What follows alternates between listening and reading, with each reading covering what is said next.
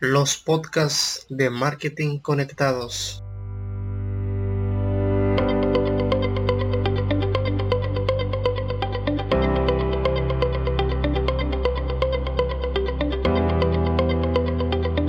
¿Sabías que muchas tiendas y centros comerciales utilizan técnicas para atrapar tu atención sin que tú te des cuenta?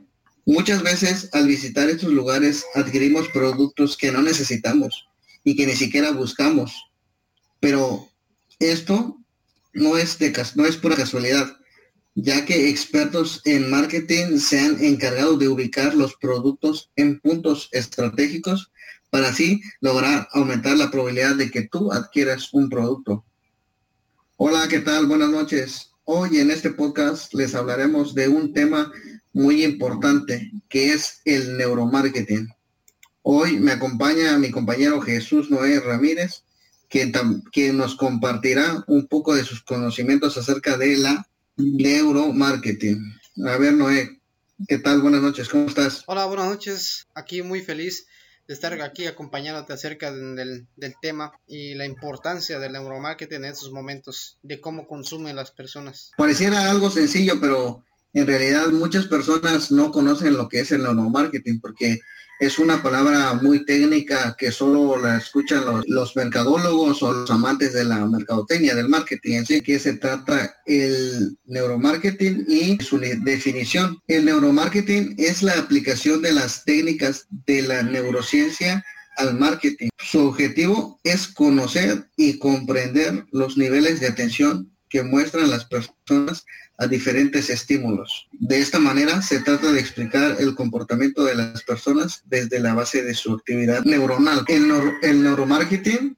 como su nombre le dice, que proviene de la neurociencia, eh, que ésta se encarga de estudiar el cómo se desarrolla el sistema nervioso, su estructura y lo que hace. Es decir, es más que nada, se dedica, se dedica a estudiar cómo cómo es que funciona el cerebro y cómo reacciona a todas las vividas en nuestro día a día. Y esto le sirve a la mercadotecnia para así apoyarse en sus anuncios y modificar algún producto para que así más personas se les ve, se les parezca interesante y así logre causar tendencia. Una de las características del neuromarketing es estudiar la efectividad de mensajes publicitarios con el fin de que la publicidad que se crea sea más directo al público meta. También orienta la selección del formato de medios más adecuados para conectar emocionalmente con el consumidor. También analiza la mente del consumidor a fin de predecir su conducta futura.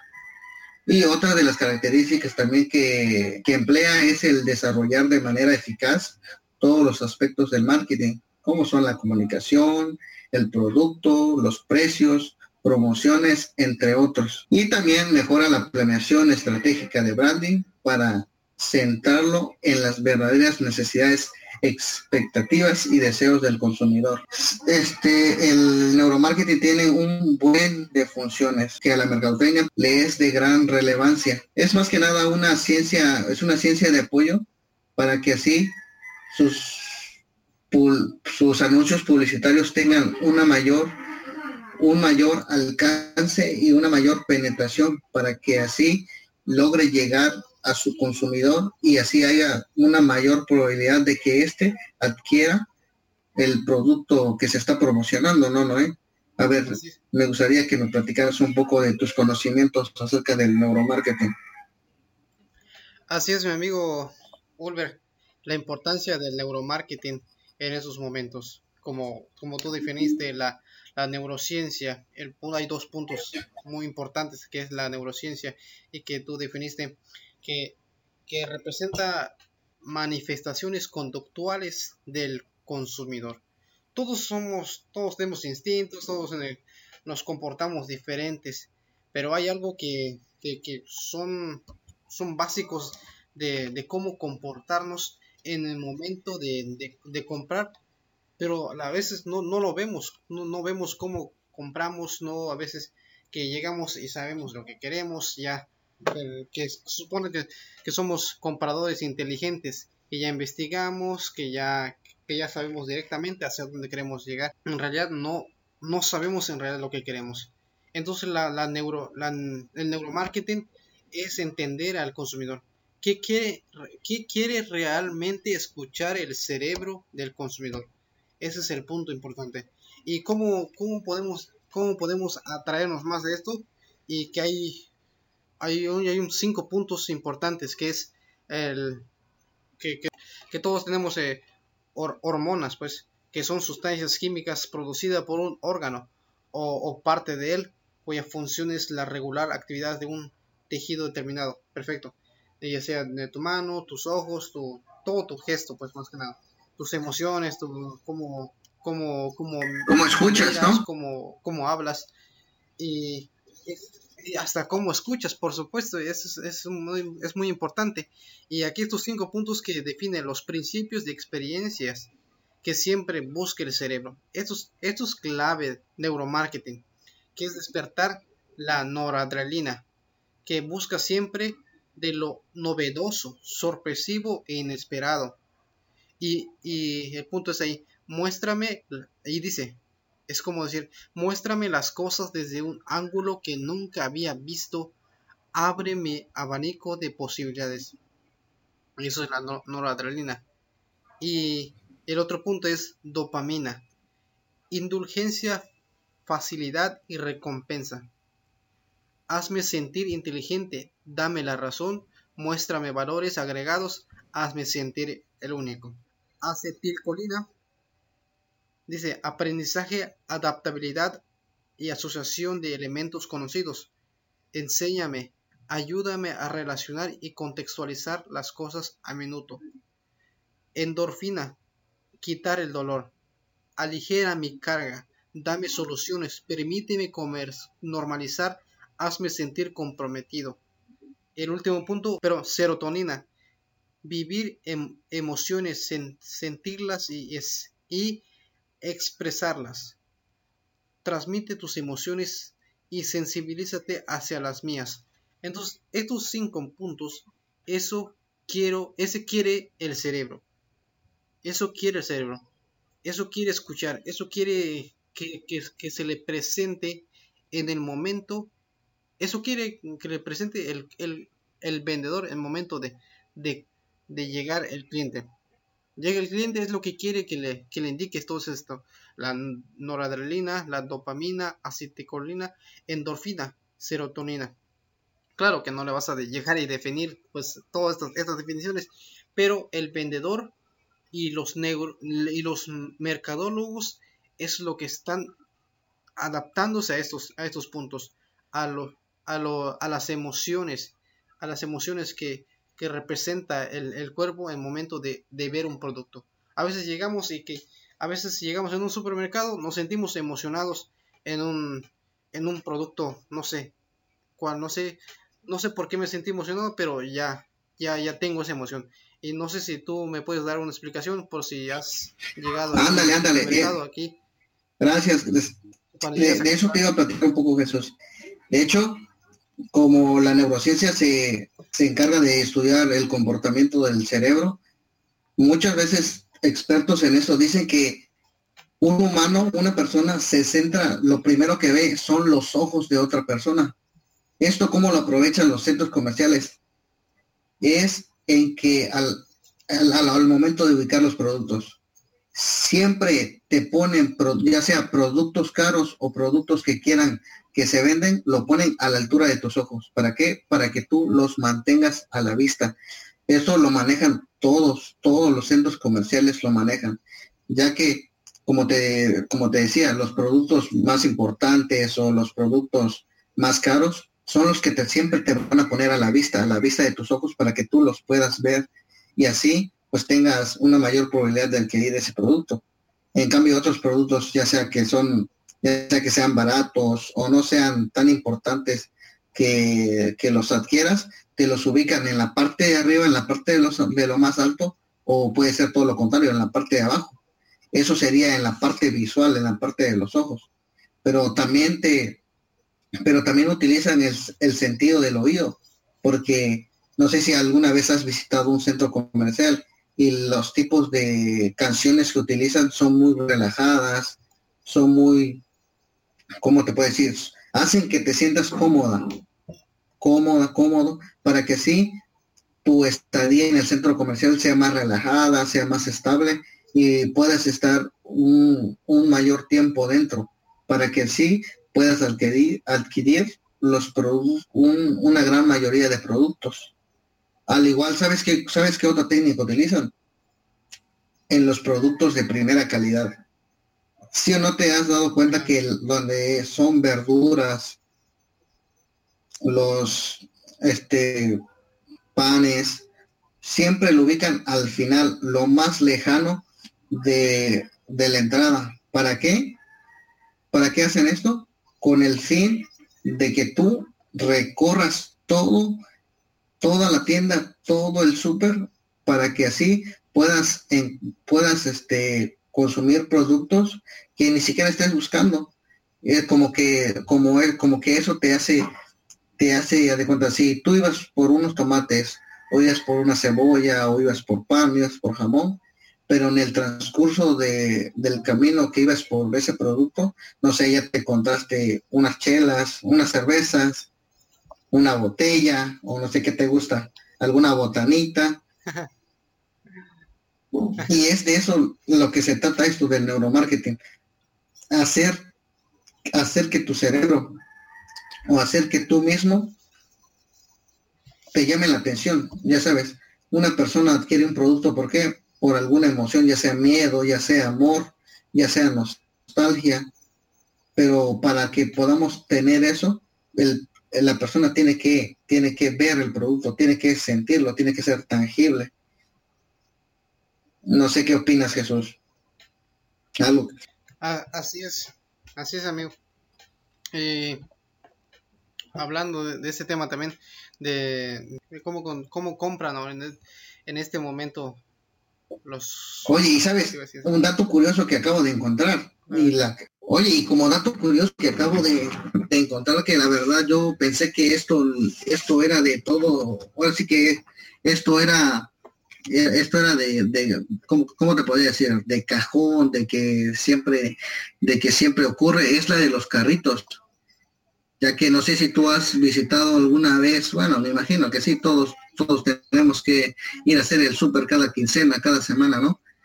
Fíjate que cada vez que voy al supermercado a hacer mis compras, siempre me toca el carrito, el carrito que no le sirve la rueda o que está desprendido de un lado, de las mallas, como que te cuesta acomodar tus productos. Fíjate que yo pensaba que eso era, de, eso era porque los carritos ya estaban viejos o simplemente les pasaba eso porque ya los habían usado mucho. Pero no. Esto también es una, es una, es una estrategia que utilizan los supermercados para que tu estadía en el súper sea como sea, sea un poco más larga, ¿no? Para que no vayas rápidamente a, a, a, buscar a, a tener el producto, el producto que vas a, que, vas, que fuiste a comprar, ¿no? Y muchas veces las fallas siempre están en las ruedas, ya que esto al, al ir a los pasillos hace que el carrito se mueva a las orillas. Y aunque quieras o no, tienes que ver los productos en los estantes. Y no te voy a mentir, siempre yo he caído en eso, porque a veces voy caminando por el pasillo, ándale, voy, voy caminando los pasillos y ¡zas! el carrito me juega, me juega, me hace una mala jugada y das, veo las chelas, veo, veo las cervezas y ni modo, dije, no, pues vine por jamón y pues me llevo dos six. Sí, y fíjate que a muchos les pasa. Pero la verdad, yo pensaba que eso, eso era, ahora sí que eso era, era un problema muy común de los super, porque cuántas personas no visitan un supermercado todos los días. Yo dije, no, pues me imagino que los carritos están así porque los usan a cada rato y pues todo por servicio a cabo, pero no, porque igual se me hacía raro que todos los supermercados son así, Chedraui, Aurrera, Soriana, todos, la mayoría, a lo mejor sí te toca un carrito que sí sirva, que sí esté al 100%, pero la mayoría de estos carritos siempre presenta una falla. Y esto lo hacen con el propósito de que tú veas, veas más productos y así te interesen. Muy cierto, porque esos son datos que ya pues se han investigado y que pues son pequeñas cosas que, que, se, que se hacen para que, que para que consumas más.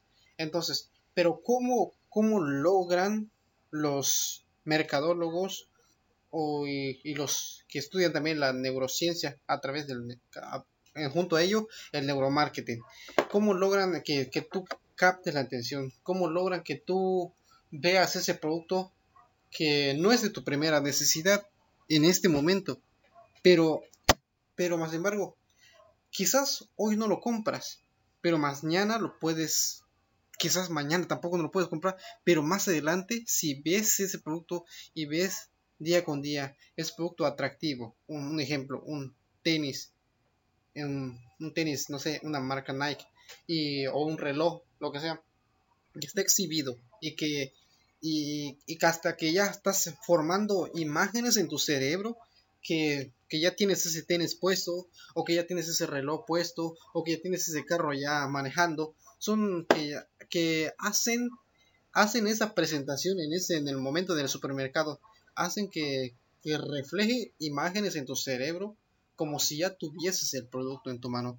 Pero cómo lo hacen eso lo hacen a través de un casco a cuasar que se llama casco quasar que se que se que fue inventado por Asperger en 1924.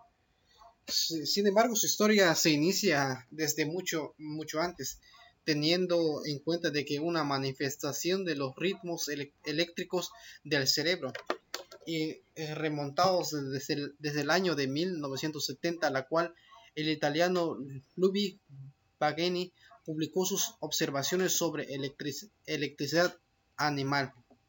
Y ese es un, ese es un, ese es un aparato como con, cables que están conectados directamente a todo, a todas las partes sensibles de, del, pues, de la, del, partes sensibles del, de la cabeza. Entonces lo conectan. Es un aparato de registro electroencefalográfico. Y, y eso que eso estaba estaba utilizado especialmente y estrictamente utilizado eh, para los campos de, psicología, medicina y neurociencia. Pero ahorita pues ya se anunció a, más mayormente se está utilizando acerca para investigación de, del consumidor. Eh, pero actualmente es ampliamente utilizado en la interacción de seres humanos, por supuesto y capturan, capturan los movimientos, capturan las, las, las emociones y, capturan hacia dónde estás viendo.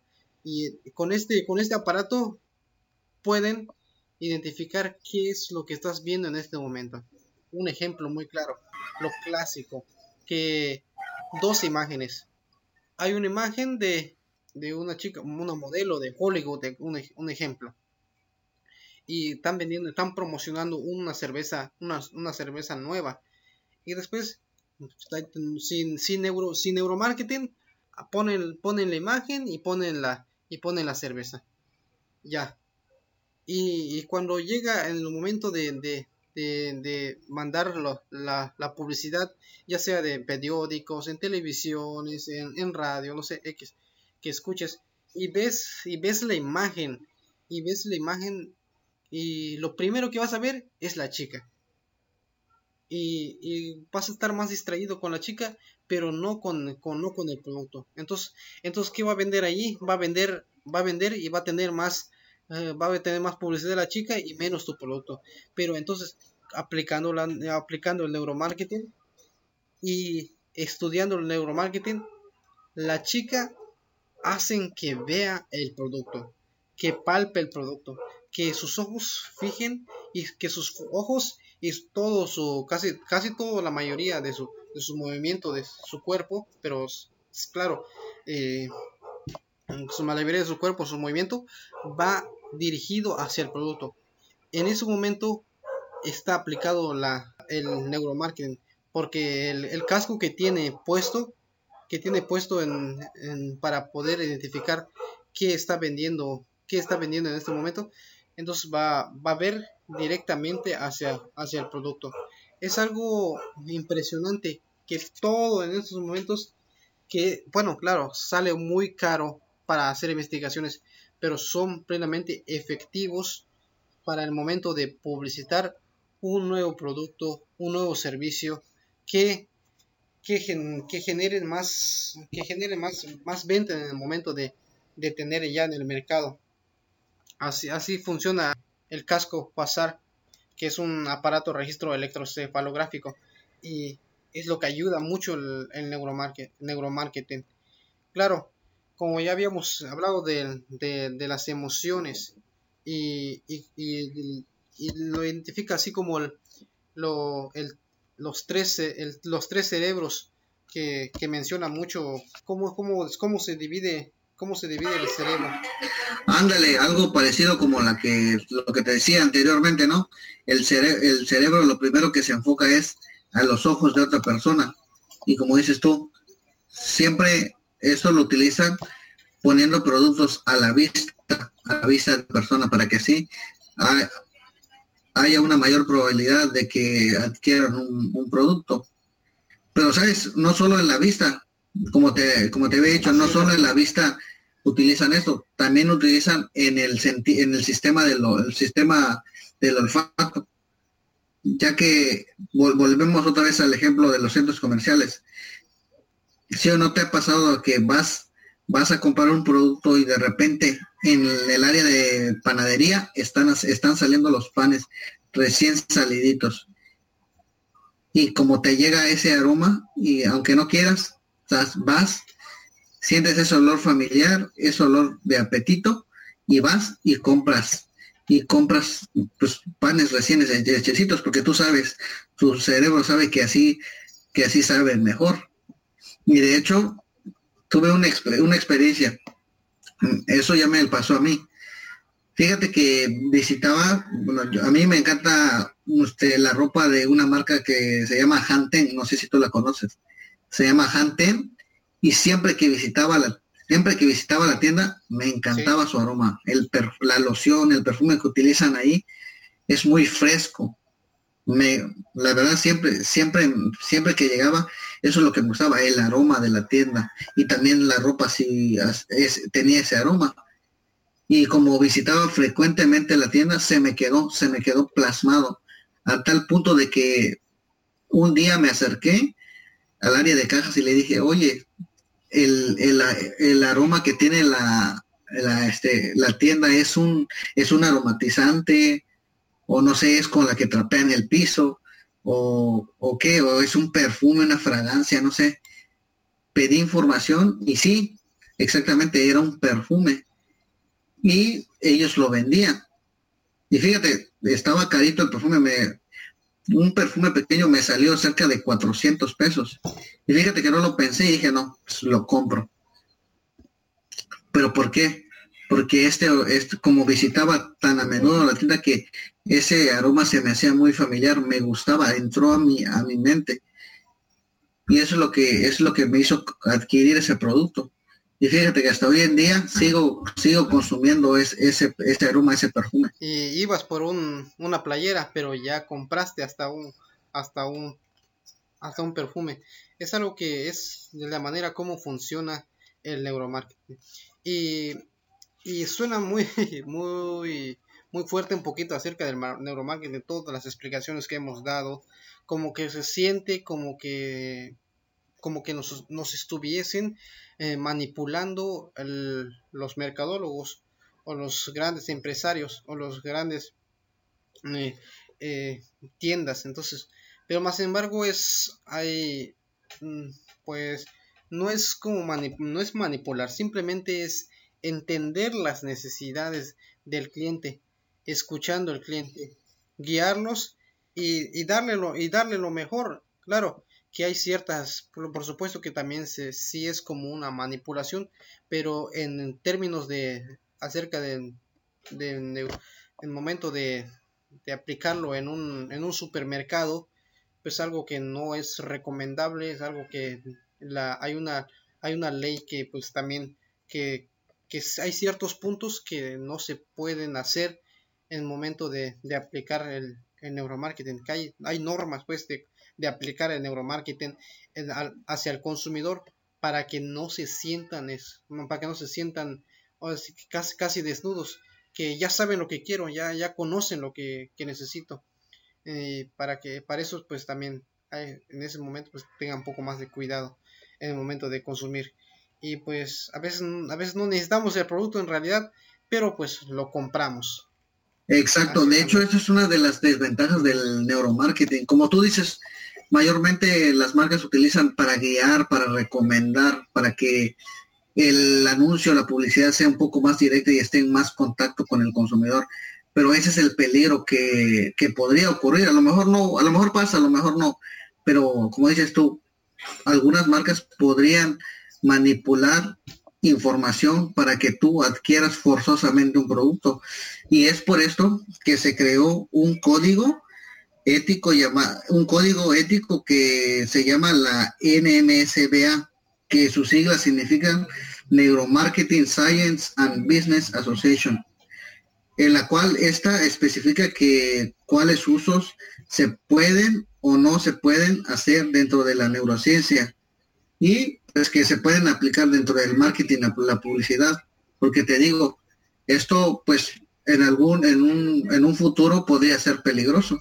De hecho, igual, este, en, en los cereales, en los cereales que mayormente lo consumen los niños, se les, se les prohibió a estas marcas que utilizaran caricaturas animadas, porque esto atrae más a los niños y les hace hacer que consuman estos productos, aunque, bueno, así que aunque ellos no quieran, les llama mucho la atención, por lo cual les a este, este tipo de marcas de cereales les prohibieron utilizar estas, estas caricaturas, ¿no? Y eso es un ejemplo muy claro que, que, es, que pues gracias a esa, a esa organización pues detuvo porque a veces no, todos queremos consumir un, producto, pero más embargo a través de, no, no tanto la exigencia, que nos digan compra, compra, pero más embargo que están como, están diciendo a, nuestro cerebro que compre a través de, porque a todos nos gusta eh, todo lo orgánico, todo lo que tenga curvas, todo lo que tenga, que, que son círculos, porque de esa manera somos muy, somos muy muy, muy clásicos, pues no somos tan complejos en realidad. Somos, eh, es importante el, es importante que la creatividad, pero creo que todos somos personas que sencillas y queremos lo más, eh, lo más, eh, lo más sencillo, lo, para que nuestro cerebro que cuando compra se le quede, se le quede el momento de comprar. Y este, estos puntos aquí nos refleja que el neuromarketing estudia también los, los tres cerebros que lo define los tres cerebros, que es el cerebro córtex, el cerebro límbico, el cerebro reptil. ¿Y, qué hace el cerebro de córtex? el cerebro córtex eh, mm, son puntos de, decisión de compra racional. Que, el compra racional ya sabemos lo que queremos, ya, ya sabemos, llegamos y directo y supongamos, compra racional, me manda a mi mamá a comprar una bolsa de tomate. Perfecto, llego y compro compro, el tomate. Esa es una compra racional. Y el, cerebro límbico, el cerebro límbico es que decisión de compra emocional.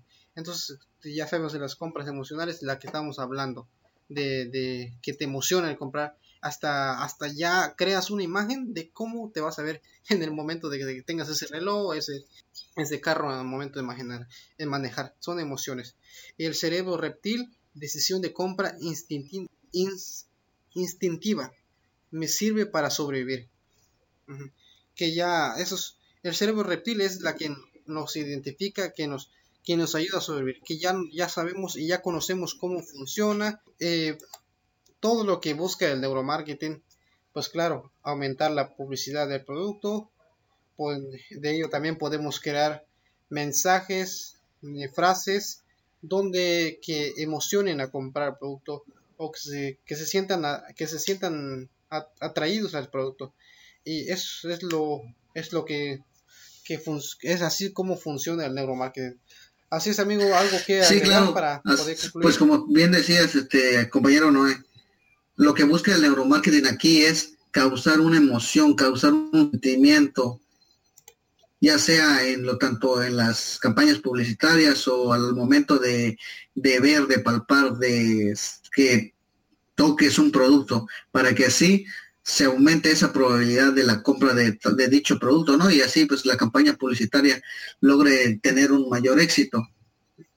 Pues ahora sí que más que nada decirle a, a todas las personas, ¿no? Que al momento de adquirir un producto, que lo piensen bien, ¿no? No se dejen llevar por las emociones y pues decidir, decidir que si realmente necesitan ese producto, recuerden, todo con medida, ¿no? Porque más ahorita en tiempos de pandemia, no sabemos cómo, cómo va a estar la situación más adelante. A ver, ¿qué opinas, Noé? En ese, en ese aspecto, como tú lo mencionabas, que a veces pues no necesitamos, pero pues a través de las publicidades pues lo compramos. Y impresionante ese tema, la verdad me, me encantó, me, me, gustó y es muy interesante porque, porque vemos cómo, cómo en realidad hace lo, hacen las publicidades, cómo realizan, cómo realizan los, mensajes que van directo hacia el consumidor y pues que a algunas partes pues le puede afectar y a otras partes pues les puede beneficiar porque también es muy importante el, el, neuromarketing porque nos identificamos directamente hacia el cliente. Vemos, vemos y escuchamos al cliente que necesita y preguntamos. Y de esa manera funciona también el neuromarketing, de, de darle lo mejor al cliente y que pues se sienta muy a gusto en el momento de consumir su producto. Así es amigos, y pues, pues aquí concluimos y pues la verdad me, me sentí muy a gusto platicar contigo de este tema de neuromarketing. Sí, claro, y ansiosos por, por este, verlos en el siguiente podcast, ¿no? Ándale. Sin más que agregar, nos despedimos. Hasta la próxima. Vale, gracias. Bye.